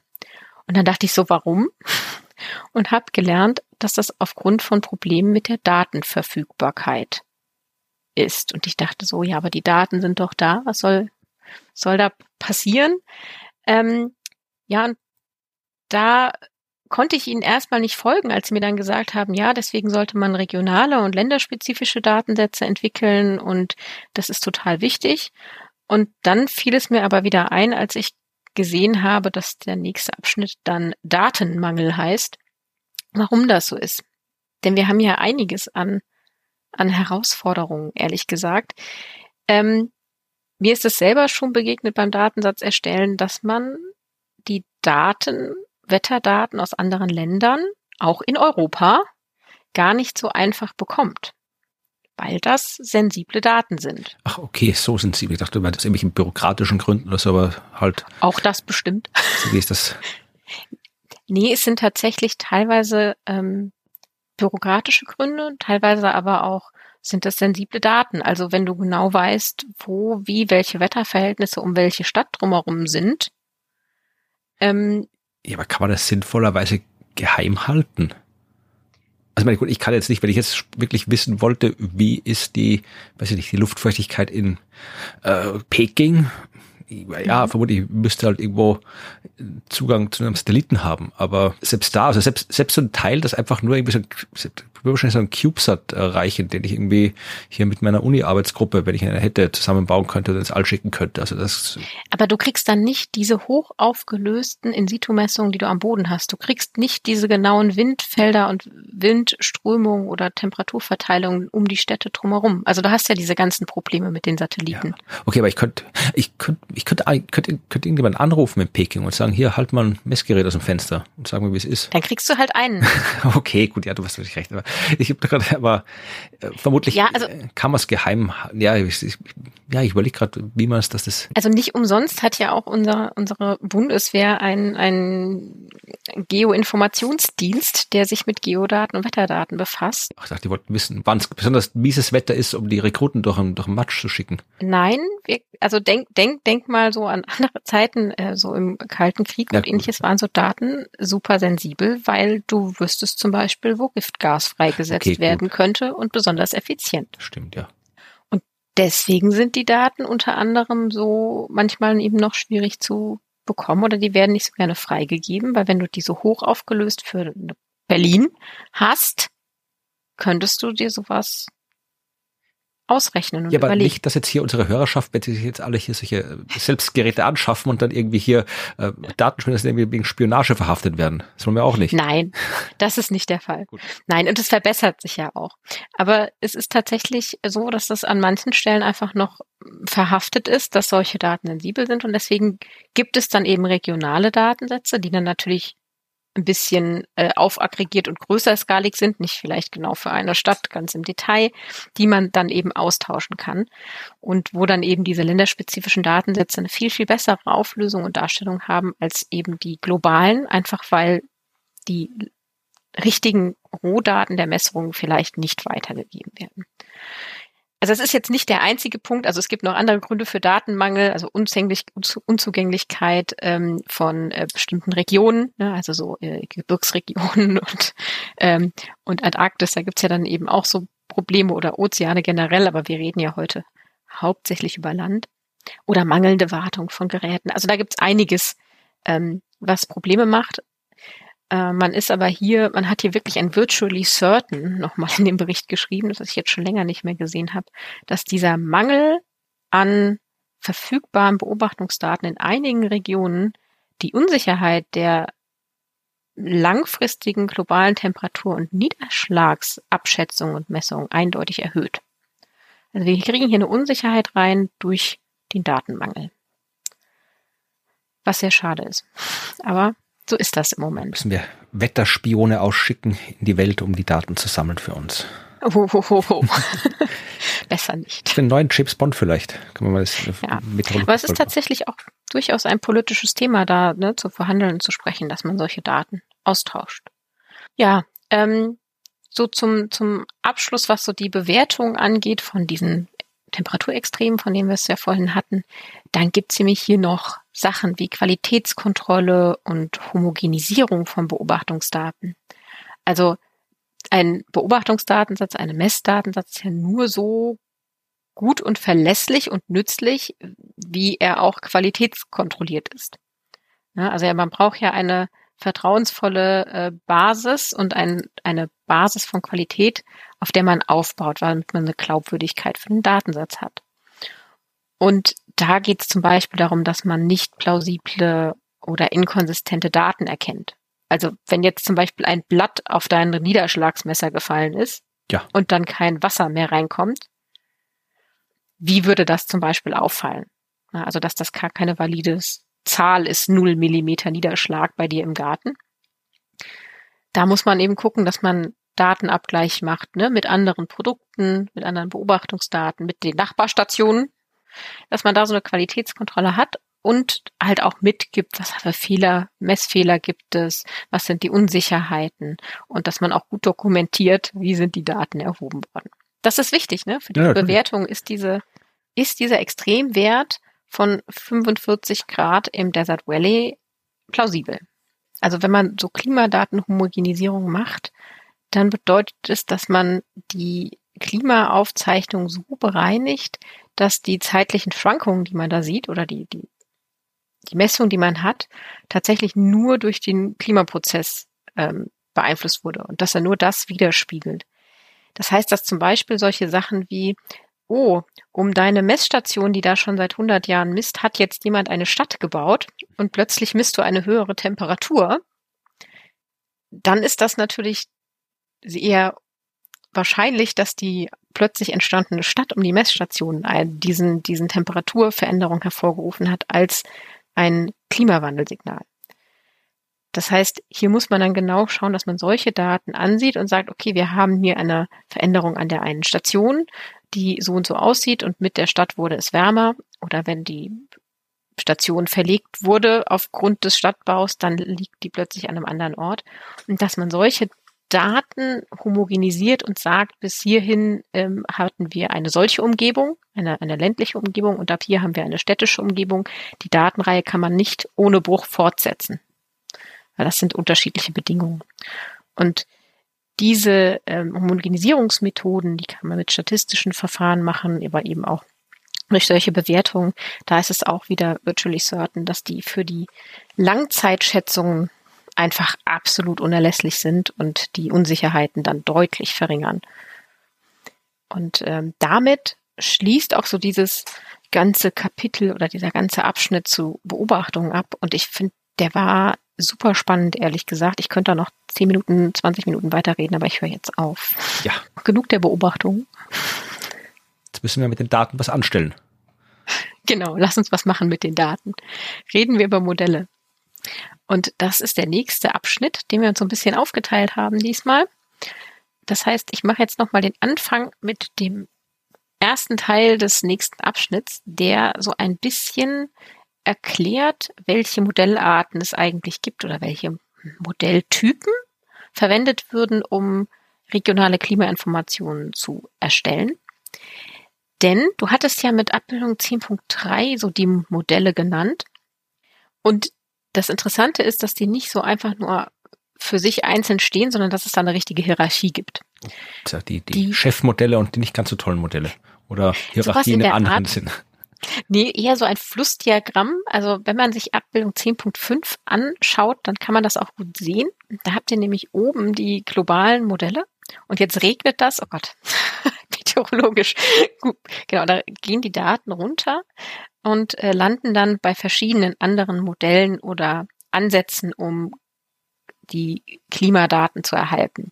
Also die globalen Modelle sind oben, dann kommt dynamisches Downscaling mit höheren regionalen Klimamodellen und dann kommen so statistische Ansätze und all das zusammen, sowohl dass die globalen Modelle liefern Ergebnisse und Daten, aber auch die Modelle dazwischen und die statistischen Verfahren liefern Daten, die man sich eben am Ende anschauen kann und verwenden kann, um verschiedene Ziele zu erreichen. Ich glaube, man muss noch ein bisschen erklären, was dynamisches Downscaling heißt, da habe ich mir auch schwer getan, mit dem zu verstehen, was das ist. Das würde ich sehr gerne erklären, weil ähm, im Prinzip ist es nur ein fancy Wort. Wir haben ja die, also Gott, da kriege ich jetzt wahrscheinlich Meteor von den MeteorologInnen eins auf, auf die Nuss. Also das ist natürlich nicht nur ein fancy Wort, da steckt viel dahinter.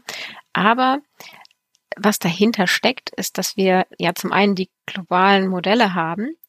Und wenn wir versuchen, jetzt da ja regionale Informationen rauszuziehen, dann funktioniert das nicht so wirklich. Zum einen wegen der zu großen Auflösung oder wegen den fehlenden Abdeckung, die du ja genannt hast, von so kleinskaligen Phänomenen, auch zeitlich, ne? also nicht nur räumlich kleinskalig, sondern zeitlich kleinskalig, die dann dort parametrisiert werden.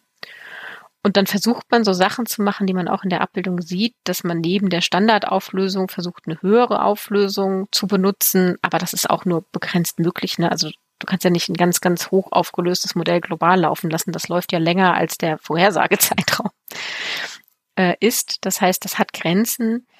Da spielt man manchmal noch so ein bisschen rum, dass man nur einzelne Regionen mit einem höheren Auflösung versieht. Aber das ist alles noch, noch in den Kinderschuhen oder in den Anfängen. Und deswegen nutzt man ja diese Regionalmodelle. Und in die fließen als Randbedingungen, als Randdaten oder als Anfangsdaten ja die Globalmodelle rein. Und die werden quasi rundherum so eingenestet, heißt das ja, von diesen Modellen betrieben und betreiben dadurch dynamisches Downscaling. Denn man lässt ja ein komplettes dynamisches Modell laufen, das aber für eine bestimmte Region eine viel höhere Auflösung hat. Das heißt, ich habe quasi einfach so ein Modell, wenn mich jetzt interessiert hier, was weiß ich, äh, Europa, dann mhm. habe ich Europa sehr, sehr fein modelliert, also wirklich sehr kleinteilig in meinem Modell drin. Den Rest der Welt nicht, beziehungsweise insofern drinnen, als ich sage, okay, ja, wenn ich jetzt Europa das hier, da kommt jetzt, wie gesagt, einfach gesagt, aus dem, alles, was nördlich von Europa liegt, da kommt kalte Luft und alles, was südlich von Europa liegt, da kommt warme Luft. Das ist quasi so die Randbedingung. Und mich interessiert aber nicht genau, was mit der Luft äh, passiert, bevor sie nach Europa kommt. Die ist halt einfach da und ist warm und in Europa genau. schaue ich genau hin. Stell dir, stell dir es so vor, du hast so dein Globalmodell und du guckst so auf die, die Vorhersage, die da so abläuft oder die, die Modelllauf, der da so abläuft und du siehst die Daten und dann standst du aus einem Gebiet die Informationen raus und legst dann da ein ein viel, viel feineres Gitter rein, und zwar ein anderes Modell, das da wirklich so wie so ein Nest drin liegt. Und das hat die Anfangswerte von dem Modelllauf, dem globalen. Und du siehst auch drumherum läuft immer noch das globale Modell und liefert, ne, wenn links irgendwie Winde reinkommen, dann wird das auch von diesem kleinen Kasten, den du ausgestanzt hast, wird das aufgenommen am Rand. Ah, hier kommt Wind aus dieser Richtung und die, die Luft ist dort so und so warm. Und dann wird aber der dynamische Prozess, was passiert jetzt in der Region, der wird nicht mehr vom Globalmodell äh, modelliert, sondern den macht dieses regionale Modell. Mit einer viel höheren Auflösung. Und mit viel mehr Prozessen, die explizit gemacht werden können. Das ist dynamisches Downscaling und man kann das sogar noch weiter treiben. Das wären dann eben diese konvektionsauflösenden ähm, Modelle, die dann noch viel höhere Auflösung haben, wo tatsächlich diese Wolkenprozesse, die zu heftigen äh, Niederschlägen, zu so lokalen Aufwinden und ähm, eben zu Konvektion führen, erlaubt sind und explizit modelliert werden. Die sind noch mal viel höher aufgelöst als die ähm, normalen Regionalmodelle. Das ist die eine Methode und die andere, die man dann auch dort sieht, die sowohl auf die, wo sowohl Globalmodelldaten reingehen können, aber auch Regionalmodelldaten. Das sind dann so statistische Ansätze. Ähm, das ist ja eine Alternative oder eine Ergänzung zum dynamischen Downscaling, das statistische Downscaling, wo man verschiedene Methoden hat, um ähm, ja statistisch quasi zu gucken, was habe ich denn jetzt hier am, am Ende für ein Ergebnis aus dem Regionalmodell zum Beispiel. Und wir schauen jetzt, wie passt das denn zu den Beobachtungen, die wir haben? Und haben wir hier eine Abweichung, die in irgendeiner Form zum Beispiel systematisch ist? Also ist zum Beispiel das Modell immer im Mittelwert der Temperatur äh, 0,5 Grad niedriger als ähm, der beobachtete Messwert. Dann könnte man durch statistische Nachbearbeitung sagen, okay, das wäre so eine additive Anpassung. Wir nehmen immer diese 0,5 Abweichung auch an. Wir nehmen das Modellergebnis und rechnen diese 0,5 Grad Abweichung da dazu, weil wir aus Erfahrung wissen, das Modell liegt hier immer exakt einen konstanten Betrag daneben. Ja, das Modell reparieren ist ja schon bisschen. Ähm, ja, ich, du, ich, bei meiner ersten Veröffentlichung, die ich eingereicht habe, habe ich ja versucht, ein Modell zu verbessern und dann bekam ich von Reviewer 2, die Wissenschaftler erkennen diesen Witz, äh, die Antwort, ja, was bräuchte man doch gar nicht, das im Modell zu verbessern, den Prozess, denn man könnte ja mit statistischen Methoden am Ende einfach das anpassen an die Realität. Ach.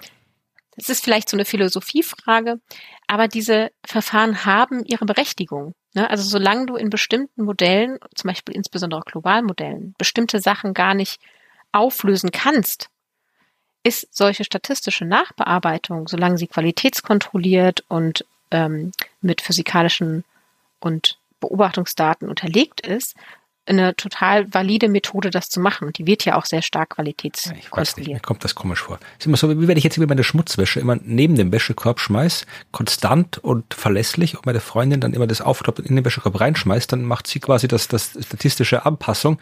Aber deshalb wäre es trotzdem, ich würde es einfach gleich von Anfang an reinschmeißen. Das ist jetzt immer ein Beispiel, ja. Es passiert nicht in echt, aber. Wir prüfen das nach. ja, genau. Also für mich aus, aus ModelliererInnen-Sicht ich würde dem zustimmen, aber es gibt eben auch genug, die ähm, damit arbeiten und das ist auch ähm, diese Model-Output-Statistik sind auch äh, Verfahren, die man anwenden kann. Ist zum Beispiel auch ganz interessant für Wettergeneratoren. Ich habe den Begriff schon vorausschauend gesehen, dass du den auch ansprichst, wo man solche statistischen Modelle tatsächlich verwendet, um Zeitreihen zu generieren.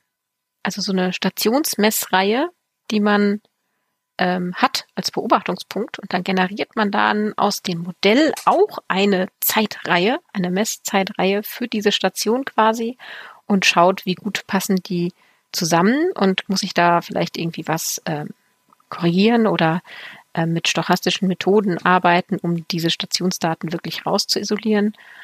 Aber das ist auch total wertvoll an sich, weil du dann gucken kannst, wie würde sich denn die Station in Zukunft verändern? Also die Messung an der Station. Super spannend. Also das sind jetzt nur zwei Beispiele von statistischem Downscaling. Da gibt's noch einiges mehr. Ähm, ja, also es ist ein eigenes Feld. Meins ist es nicht, aber es gibt's.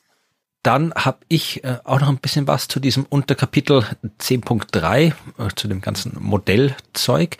Ähm, ich habe äh, ein bisschen mir was angeschaut, äh, sehr kurz nur, äh, tatsächlich, welche Arten von Modellen, man gut, hast du schon viel über die Arten von Modellen, aber vielleicht Arten von Modellen auf eine andere Art äh, angeschaut. Da gibt's den äh, Punkt 10, also Unterkapitel 10.3.2, das heißt die Arten von Modellexperimenten und da wird unterschieden zwischen den häufigsten, die verwendet werden, nämlich transiente Simulationen und Time Slice Experiments. Äh, beide schöne Wörter, die ich so noch nicht kannte, darum habe ich mal geguckt, was das ist. Äh, das sind einfach ja zwei sehr bei beiden Arten von Simulationen geht es darum, logischerweise herauszufinden, was denn in der Zukunft passiert wird. Bei der transienten Simulation, da probiert man einen physikalisch plausiblen Pfad zu finden von Zeitpunkt A zu Zeitpunkt B. Ja, also man schaut da zum Beispiel, wenn sich jetzt hier äh, Treibhausgase in der Atmosphäre befinden, was sie ja tun, und wenn die mehr werden, dann muss das auch in meiner Simulation so sein. Ja, also dann ändert sich hier die Konzentration an Treibhausgasen in der Atmosphäre beständig im Laufe der Zeit, so dass die reale Veränderung dieser Treibhausgase möglichst äh, gut dargestellt wird. Ja, also das ist, was so eine transiente Klimasimulation macht. Die probiert eben wirklich physikalisch einen Weg durch die Zeit zu finden. Wohingegen bei den Time Slice Experiments, da guckt man sich hier, ähm, vereinfacht gesagt, einen Zeitraum in der Gegenwart an und einen Zeitraum in irgendeiner Zukunft und überspringt das, was dazwischen ist. Ja, also schaut mhm. wirklich nur, wie ist die Zukunft, ausgehend von der Vergangenheit, aber man sucht jetzt keinen wirklich keine Verkettung von Ursache und Wirkung, die einmal quer durch jeden Zeitraum geht. Ja, also das sind so die zwei unterschiedlichen Arten von Simulationen, die man aus unterschiedlichen Gründen machen kann, äh, die hier am häufigsten verwendet werden. Und mhm. dann habe ich mir aus dem langen, langen Unterkapitel 10.3.3, ähm, das wirklich lang ist und ich deswegen nur, äh, also nicht komplett gelesen habe, sondern ich habe es überflogen. Da war sehr, sehr viel Technik mit dabei. Also 10.33, da geht es dann hier um äh, die Performance von allen möglichen, von, von statistischen Methoden, die du gerade erzählt hast, ja. ja. beschrieben. Also da wird beschrieben, wie das alles, äh, wie die Leistungsfähigkeit dieser Methoden ist unter verschiedenen Bedingungen und so weiter und so fort. Das wird da alles erzählt. Habe ich alles äh, beinhart ignoriert. Also ich habe es mir angeschaut und habe gedacht, nee, äh, wir können ja nicht, wir können ja nicht alles erzählen in diesem Podcast, sonst hat der nie ein Ende. Äh, ich habe mir ein tatsächlich Unterthema ausgesucht, das ich interessant fand, ähm, nämlich das da habe ich zwei Unterkapitel. Das erste 10.3.3.4.2. So. Du meinst das lang. ja, das heißt äh, Mountain Wind Systems, also Bergwinde oder Fallwinde heißen sie, glaube ich, meteorologisch äh, korrekt. Äh, Fallwinde entstehen, wenn Wind auf einen Berg zufliegt oder auf ein Gebirge zufliegt, dann ja, äh, entweder es kommt nicht weiter oder es muss oben drüber. Und wenn dieser Wind oben drüber kommt und auf der anderen Seite des Gebirges den Berghang runterströmt, dann ist es ein Fallwind. Den gibt's äh, in warm und in kalt. Ja, also warmer Fallwind kennen alle, das ist der Föhnwind, ist so ein typischer warmer Fallwind entlang äh, einer Gebirgskette. Der kommt also auf der äh, dem Wind abgewandten Seite, der Lehseite, wie die Leute, äh, die Segelboote bedienen können, vielleicht wissen. Und die Lehseite ist die, wo der Föhnwind dann warm runterkommt zum Beispiel. Ja, aber ich möchte doch nicht über die Details vom Föhn reden. Ich habe das nur deswegen erwähnt, weil das vermutlich äh, der einzige Fallwind ist, den man kennt, wenn man nicht äh, Meteorologie studiert hat. Das war der einzige, den ich kannte aus der Liste auf jeden Fall. Es gibt noch andere. Wie viele Fallwinde kennst du? Wenn du schon 54 Klimaparameter kennst, dann können wir dir auch die Fallwinde abfragen. Oh Gott, nein, nein. nicht? Ich bin raus. ja, also es gab hier Mistral, den kannte ich, wusste aber nicht, dass es ein Fall, das ist ein kalter Fall, Fallwind. Tramontana, das äh, ist auch einer. Äh, Bohrer hat man vielleicht schon mal gehört. Also das sind alles Wörter, die ich schon mal gehört hatte. Aber es gibt ja den Böhmenwind zum Beispiel. Kannte ich überhaupt nicht, obwohl der eigentlich in der Ecke äh, existiert, wo ich aufgewachsen bin. Aber also es gibt jede Menge Fallwinde. Und ähm, hier in diesem Unterkapitel mit der sehr langen numerischen Bezeichnung davor äh, geht es um die Frage, ja, wie simuliert man das? Ist ja auch Wetter, ist ja auch Klima, wollen wir auch simulieren. Ist regional, also wie macht man das? Und da muss man wirklich, da muss man sowohl geografisch kleinteilig sein, als auch zeitlich kleinteilig sein, weil sowas hat ja oft auch so Tagesrhythmen, ja, weil am Tag heizt sich so der, der Berg, der Berghang auf, dann gibt's eben einen Wind, der den Berghang hinauf weht, ja, weil warme mhm. Luft aufsteigt, in der Nacht äh, dreht sich das um. Das heißt, ich muss da zumindest schon mal mit, mit Halbtages äh, arbeiten, sonst kriege ich das nicht simuliert. Und ja. sie bringen dann ein paar Beispiele von verschiedenen äh, Regionen, wo sowas simuliert worden ist.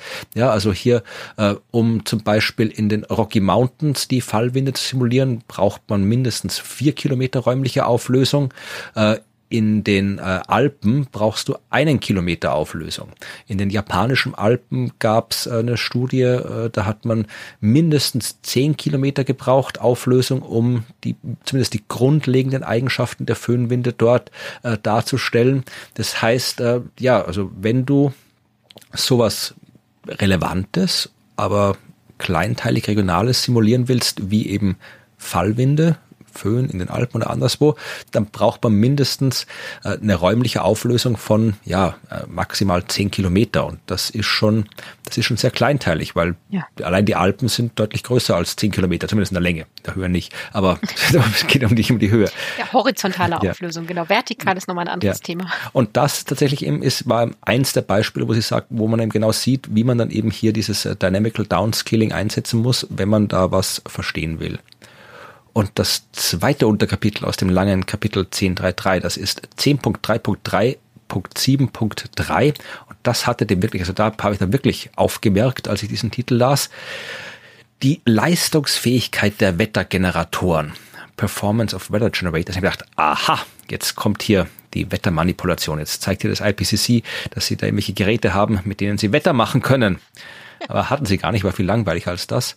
Ähm, also eigentlich gar nicht langweilig. Also du hast es schon erwähnt, Wettergeneratoren im Sinne des IPCC äh, oder der Meteorologie allgemein wahrscheinlich sind einfach ja Computermodelle, die ein synthetisches Wetter machen können im Sinne von, dass sie halt einfach Zeitreihen von Wetterdaten produzieren können, beliebig lang, deren statistischen Eigenschaften gleich sind zu denen von echten beobachtbaren Zeit rein. Ja, also wenn ich jetzt hier so Temperatur messe oder weiß ich, halt Luftfeuchtigkeit messe oder Windgeschwindigkeit messe, dann ist es einfach eine Zeitreihe aus Beobachtungsdaten und ich kann mit einem Wettergenerator eine Zeitreihe generieren, die genauso ausschaut, also jetzt nicht identisch ausschaut mit den identischen Zahlenwerten, aber die einfach die gleichen Eigenschaften, die gleichen statistischen Eigenschaften hat. Also wenn die Temperatur zum Beispiel jetzt zwischen bestimmten Extremwerten schwankt, mit bestimmten Perioden schwankt, äh, dann tut das die Zeitreihe für die Temperatur meines Wettergenerators auch. Und sowas kann man einsetzen, wenn man zum Beispiel jetzt irgendwie statistische Methoden anwenden will, aber vielleicht bei meiner Wetterstation hier zehn Tage lang die Tür offen stand und deswegen die Temperaturdaten falsch sind und obwohl, nee, das macht keinen Sinn, weil die Temperatur messe ja draußen und nicht drinnen. Aber egal. Jemand hat eine Stadt um deine Station gebaut. Genau. Dann muss ich irgendwie halt meine Zeitreihe, da habe ich eine Lücke in meiner Zeitreihe, die ich irgendwie füllen muss, weil sonst meine statistische Methode nicht funktioniert. Und da kann ich das eben, äh, ja, halt so reparieren, indem ich so einen Wettergenerator einsetze. Oder wenn ich einfach hier eine Vergleichszeitreihe brauche für irgendwas, ja, mhm. äh, dann kann man solche Wettergeneratoren verwenden. Das heißt, die spielen eine wichtige Rolle für das Ganze. Und in diesem Unterkapitel wird eben, ja, beurteilt, äh, wie gut diese verschiedenen Wettergeneratoren, die es so gibt, funktionieren, was die machen. Habe ich mir dann nicht mehr im Detail angeschaut, weil ich mich der Gedanke des Wettergenerators, mit dem man Wetter macht, also echtes Wetter macht, nicht losgelassen hat und ich mich erinnert habe, dass wir äh, eine Anfrage bekommen haben. Ich weiß nicht mehr, ob es per Twitter war oder per E-Mail war oder irgendwo auf einen anderen Kanal zu uns kam, aber jemand wollte von uns etwas wissen über eine Geschichte, die auch äh, Anfang Dezember im letzten Jahr äh, in den Medien berichtet wurde, nämlich, dass China Wettermanipulation einsetzt oder eingesetzt hat, um schönes Wetter für die Feiern äh, zum 100-jährigen Bestehen der chinesischen kommunistischen Partei zu machen. Ja, also das war am 1. Juli letzten Jahr war diese Feier, da gab es am Tiananmen-Platz in Peking und da war der Himmel klar, obwohl Regen angesagt war. Ja, und deswegen hat die, also die chinesische Regierung hat gesagt, das lag daran, dass wir in der Lage waren, das Wetter zu manipulieren und schönes Wetter zu machen. Und da wurde uns, äh, wurden wir gefragt, was denn davon zu halten ist. Also hat ja. China Wettergeneratoren, um schönes Wetter zu machen? Ja, jedenfalls nicht die Wettergeneratoren, von denen wir eben geredet haben. Ja, das nicht, aber äh, bist du da irgendwie firm im Thema Wettermodifikation? Nee, nicht über die Basics, die wir schon mhm. hatten vom Thema Wolkenimpfen und so weiter. Mehr habe ich also, da nie gelernt. Ich, also das, es gibt, ein, ich weiß nicht, ob ich das Buch schon mal empfohlen habe. Wenn ich empfehle ich es hier, das heißt Fixing the Sky ist ein sehr, sehr schönes Buch über, fängt an über die Geschichte der Wettermanipulation, weil es ist ja mhm. schon, schon wirklich, ich habe ja immer schon versucht, irgendwie das Wetter zu manipulieren, gab es im 19. Jahrhundert auch ganz wilde äh, Betrügereien und Geschäftsleute, die gesagt haben, sie verändern das Wetter und irgendwie äh, ganz absurde Forschung und dann eben auch tatsächlich echte Forschung. So Irwin Langmuir, ein Nobelpreisträger immerhin, der hat dann so das festgestellt, was heute tatsächlich oft probiert wird einzusetzen, dass man eben zum Beispiel die äh, Kondensationskeime für Wolkenbildung künstlich erzeugen kann, ja. zumindest im Labor. Ja, also mit Silberjodid-Teilchen zum Beispiel kann ich Wolken erzeugen. So konnte er im Labor Wolken erzeugen und hat gemacht, das muss in echt auch gehen. Und da gibt's eben diese, daraus ist eben diese Sache mit den Wolkenimpfen entstanden. Ja, also dass ich halt Kondensationskeime in Wolken einbringe, damit dann möglichst schnell dort das Wasser in der Wolke dran kondensiert, ähm, sich Tropfen bilden und die runterfallen und die nicht langsam anwachsen und dann vielleicht als Hagel runterkommen, weil sie so groß geworden sind. Das macht man gerade in der Gegend, wo ich herkomme, in der Wachau, im Weinbaugebiet. Regelmäßig sieht man diese Hagelfliege durch die Gegend fliegen, äh, damit eben die Landwirtschaft geschützt ist vor Hagel und die Frage ist halt immer schon seit langem, äh, bringt das was oder bringt das nichts? Ja, und ich glaube, ja. der Forschungsstand ist immer noch, weiß man nicht, weil ja. es halt so chaotisch ist, das Ganze, dass man wirklich, ich kann halt nicht sagen, was passiert wäre mit der Wolke, wenn, wenn man nichts gemacht hätte. Vielleicht wäre es auch geregelt, vielleicht nicht. Also das ist wahnsinnig schwer, da das festzustellen. Äh, ich habe nochmal geschaut, ob sich der Forschungsstand, seit ich das letzte Mal drauf geschaut habe, irgendwie dramatisch geändert hat. Ich habe nichts gefunden.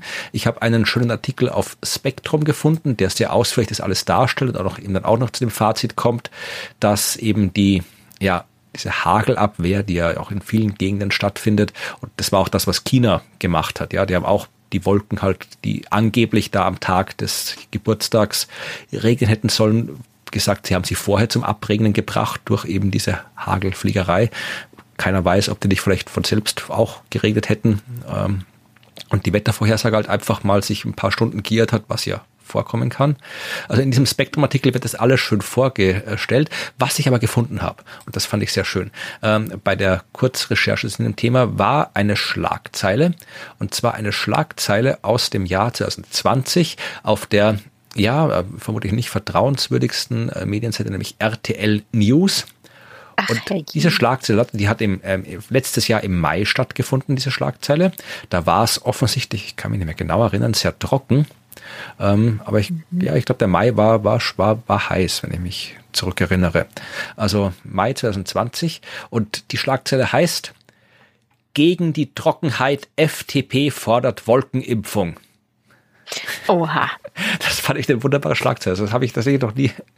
Also anscheinend hat da hier, war es in Deutschland sehr lange sehr trocken und die FDP hat gemeint, wir müssen die Wolken impfen, damit es mehr Regen gibt. Oh mein Gott, und die regieren, ach ja. Ja, also äh, die hat die, so wie bei diversen anderen Themen, die mit Klima zu tun haben, ist der Hang der FDP zur technischen Lösungen äh, übersteigt das Verständnis dieser Partei, was Grundlagenwissenschaft angeht. Kann man vielleicht zusammenfassen. Kann man so sagen, ja. Ja, also das war noch, wie gesagt, meine, meine kurz, äh, wir nutzen dieses, äh, dieses spontane Auftauchen des Wortes Wettergenerator, um diese Anfrage zu beantworten.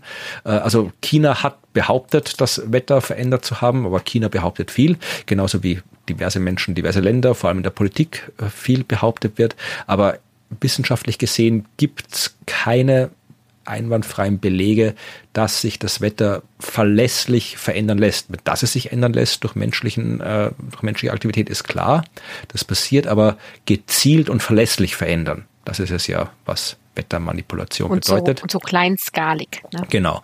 Und dafür gibt's der Recherche nach, die ich äh, gemacht habe, keine belastbaren Belege dafür. Also China kann das gern behaupten, aber man kann es nicht überprüfen, ob sie es wirklich können. Also wenn sie es wirklich können, das Wetter zu verändern, dann hätte man es vielleicht schon irgendwie anderswo gemerkt, weil dann hätten sie vielleicht, wie hast du vorhin gerade dargelegt, dass Wetterwissen und dann Wetterbeherrschung umso mehr durchaus auch politisch, militärisch, strategisch relevant ist. Und dann mhm. hätten wir vermutlich schon mitbekommen, wenn ein Land dieser Welt dazu in der Lage wäre. Dann würden sie vielleicht anderes machen, als nur sagen, ja, zu unserer Geburtstagsparty haben wir schönes Wetter gemacht. Genau. Wir lassen es jetzt Blitze auf euch regnen. Oh Gott. Ja, also das äh, zu Wettergeneratoren, die in der Realität nicht existieren, aber in, also sie existieren in der Realität, aber das Wetter, das die Wettergeneratoren generieren, existiert nicht in der Realität. Das ist synthetisches Wetter, das aus wissenschaftlichen Gründen relevant ist. Ja, das stimmt wohl. Der äh, Abschnitt 10.3, der sehr lange Abschnitt 10.3, endet ja auch noch mit ähm, Hauptunsicherheitsquellen, die man so in Klimaprojektionen hat. Und das kann man zusammenfassen mit, da summiert sich viel auf. Denn äh, wenn man sich nochmal diese Hierarchie der Modelle vorstellt oder der Methoden, dann ist, glaube ich, relativ klar, dass sich so Unsicherheiten, die in den Globalmodellen zu finden sind, fortpflanzen auf die damit betriebenen Regionalmodelle und die daraus gespeisten statistischen Verfahren. Das heißt, wir haben, wenn wir Klimaprojektionen auf regionaler Ebene anschauen, ähm, Unsicherheiten, die sich vergrößert haben im Vergleich zu globalen Vorhersagen und wir haben eine größere Streuung der Klimaprojektionen. Und das führt uns quasi auch zu dem, was wir nächste Woche besprechen werden, denn wie man denn damit umgeht, dass die Klimamodelle auf regionaler Ebene so divers sind und wie man die bündelt und zusammenfasst. Aber da möchte ich nicht zu weit vorgreifen, ja, sondern ja, im nächsten, im nächsten Kapitel wird's, es wird, wird thematisch ein bisschen anders als wir es gewohnt sind. Ja, das, das, das stimmt. Ich freue mich schon sehr. Aber bis dahin würde ich sagen, ergreifen wir noch die Möglichkeit, euch zu sagen, dass ihr uns gerne weiter Fragen schicken könnt zu Wettermanipulation, aber auch zu allen anderen Fragen rund um das Thema, um unseren Podcast, um das IPCC, um Wetter und Klima. Ihr könnt uns aber auch einfach so Feedback schreiben, wenn euch gefällt oder nicht gefällt, was ihr hört. Schreibt uns, wenn euch Fehler auffallen oder ihr etwas beizusteuern habt an weiteren Informationen. Gerne per E-Mail an podcast.dasklima.fm. Ihr könnt wie immer aber auch einfach nur den Podcast genießen und die Show Notes genießen, euch da die Abbildungen anschauen und nochmal nachlesen, was wir hier erzählen. Wir freuen uns aber, wenn ihr uns Feedback gebt oder auch wenn ihr weitererzählt, dass es uns gibt, dass wir auf allen möglichen Podcast-Plattformen zu, Plattformen zu finden sind. Und wenn ihr uns da positiv bewertet, freuen wir uns auch. Ja, denn ich würde sagen, äh, der Bericht geht noch ein bisschen, auch wenn sich Teil 1 etwas zum Ende neigt langsam.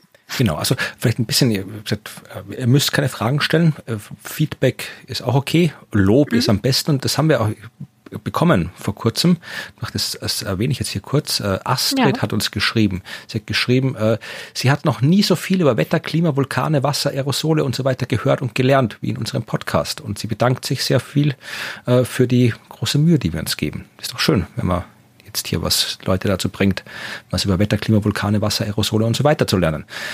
Jetzt war auch noch Wettermanipulation mit im Lernstoff und in der nächsten Folge, die die zweite Hälfte von Kapitel 10 behandelt wird, da wird es thematisch ein bisschen anders. Da werden wir natürlich auch über äh, Wetter und Klima sprechen, aber da haben wir so einen kleinen, machen wir so einen kleinen Exkurs äh, raus aus der Naturwissenschaft, mehr so in die, ja, fast schon Geisteswissenschaft kann man sagen. Da geht es dann eher um Kommunikation äh, mhm. und die Frage, wie was tun wir denn, wenn wir Bescheid wissen über das regionale Wetter? Wem erzählen wir davon und wie erzählen wir davon? Das wird sehr interessant. Und wenn ihr euch interessiert dafür, dann wäre es gut, wenn ihr in der nächsten Folge einschaltet. Ja, einschalten müsst ihr nicht. Ja, zuhören müsst ihr. Einschalten muss man da früher im Radio. Also dann wäre es gut, wenn ihr beim nächsten Mal auch wieder zuhört. Bis dahin sagen wir Tschüss. Tschüss.